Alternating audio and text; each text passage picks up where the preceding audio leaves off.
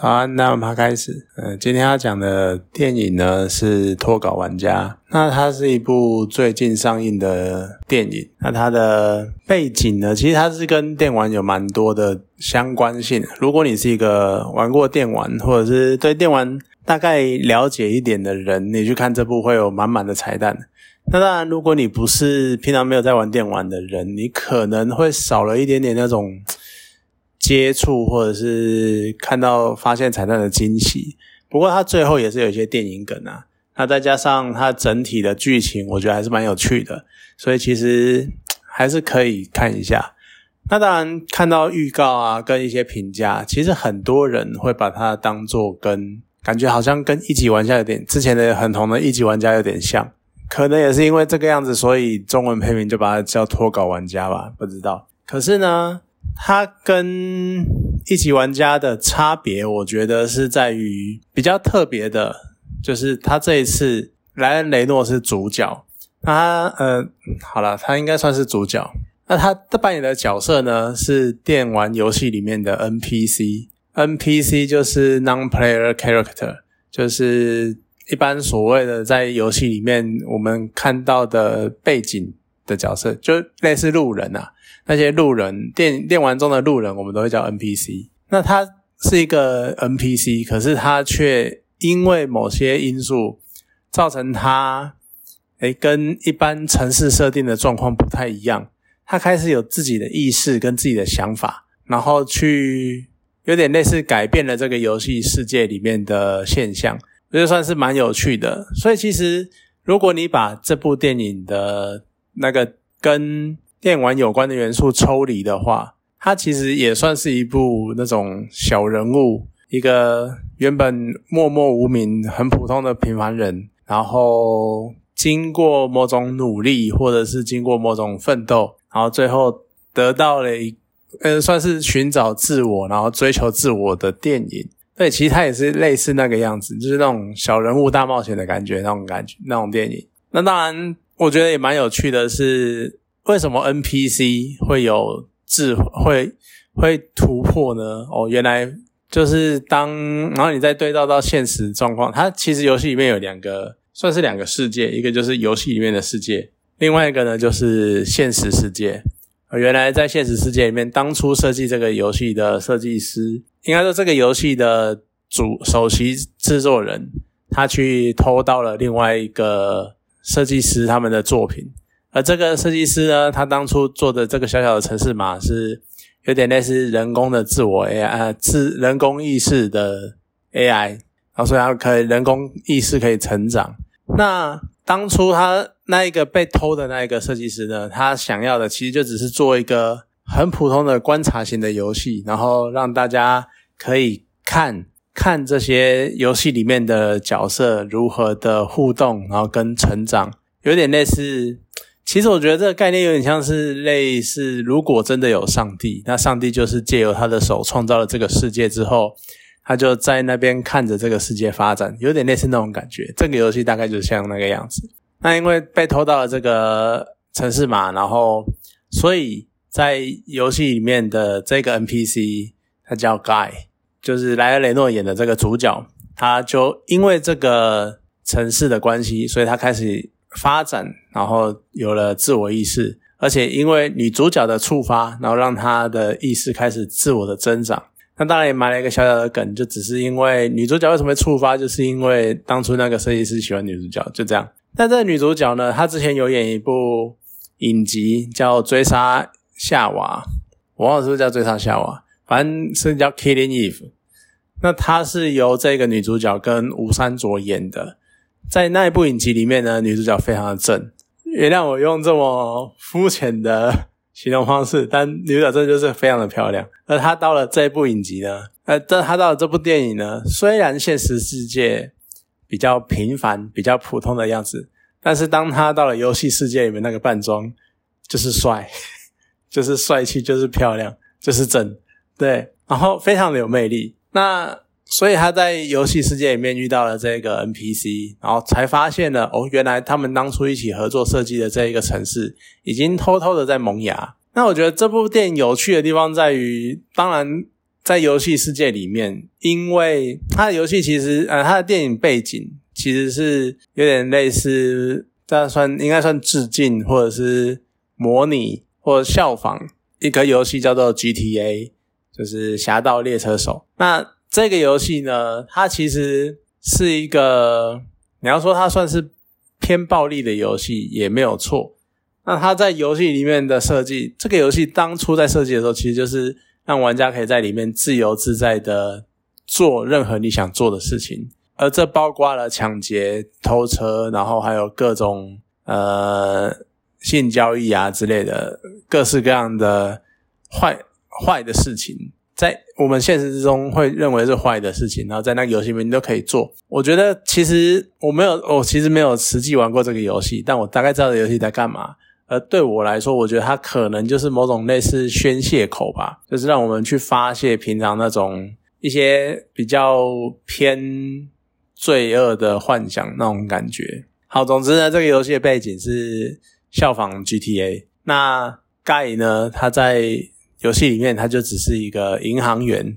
你看他的名字就很随便，就取名一个叫 Guy。那他的好朋友呢叫 Buddy，对不对？也是一个。很普通的英文单词，甚至于游戏中的大魔王叫做 Dude，对，这也是那种混混那种那种形容混混那种一个随便一个混混那种名词，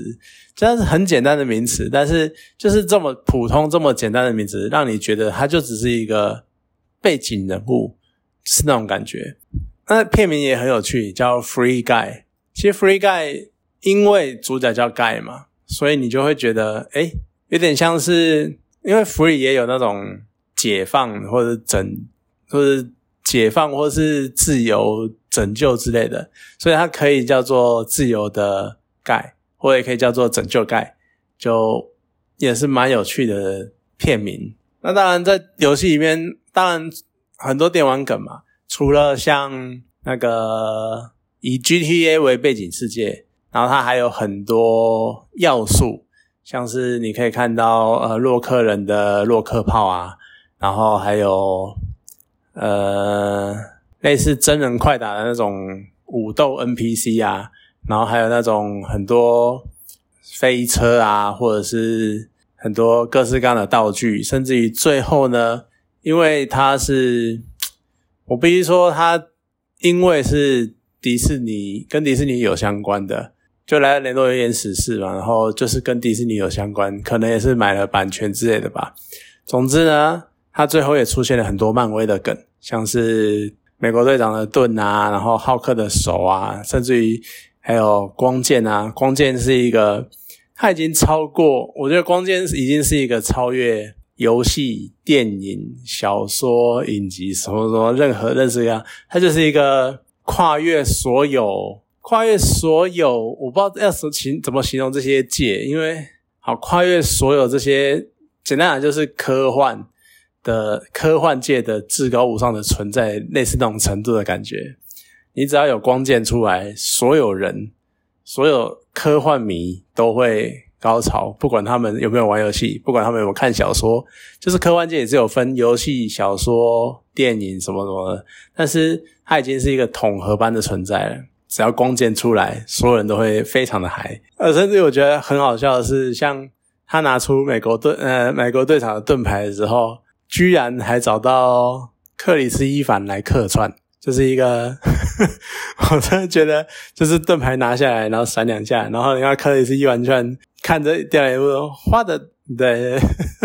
我觉得那一段真的是非常的有笑点。而这部片另外一个亮点呢？就是我觉得应该就是查宁塔图，他其实在有他自己在电影一开始很早的时候就出来，然后就是那种超杀的玩家，然后感觉就是那种呃，你可能如果这个世界游戏世界有排行榜的话，他一定是至少前三的那一种那种等级的玩家，然后走路有风啊，然后呃，而且他一开始就有这一个玩家角色的状态来带出游戏里面为什么会让吸引人玩这个游戏，你看。我是一个玩家，然后我技术高超，我就可以呃很轻松的打败任何来侵犯我的敌人，然后还可以有正妹，然后我还有我有香车美人环抱，然后这样子就是一个帅气的象征。所以呢，然后查理塔图，所以我一开始以为他就只是客串这么一下子而已，没想到中间的时候居然有他的出现，而且他还去反映了操纵他的那一个真实玩家的性格，然后甚至还有那种，就原来他这边小酸了一下，就是玩家很多时候我们看到游戏里面哦那种。技术高超，然后大杀四方，然后你看像查理塔图在游戏角色是这么强力的角色，结果背后真实世界他其实就只是一个仔仔，甚至于只是住在家，跟还是跟妈妈，还跟爸妈住在一起，然后就还在整天玩电玩的，可能会用乳蛇来形容的人，对，所以我觉得蛮有趣的，他还去小小偷呛了一下这样的设定，甚至于查理卡图还会在游戏里面去。对应到那一个玩家的反应，像什么被妈妈关电视啊，或者被妈妈关关电脑啊，你怎么可以这个样子弄？那种反应，我真的觉得最大的亮点就是查理塔图。而且它游戏里面除了那些所谓呃道具以外，它还有一些很有趣的设定。像盖他拿起的那个玩家眼镜的时候，他就会发现，呃，原本平常的街道，它就会开始出现很多我们游戏里面看到的那种提示啊，或者是。特殊文字那些招牌那些什么浮现出来，它其实就是游戏里面的游戏界面那种感觉。而且你有时候你还可以看到一些小细节，像它某几幕啊，就是譬如说可能盖在跟其他 NPC 交谈的时候，但它其实背后呢，你会看到有那个玩家，或者是我不知道是反正某个角色，我不知道他是玩家还是 NPC，他那边撞墙，然后一直想要跳，一直想要跳。然后那个动作其实你就常在游戏里面看到，不管是它有可能就是 bug，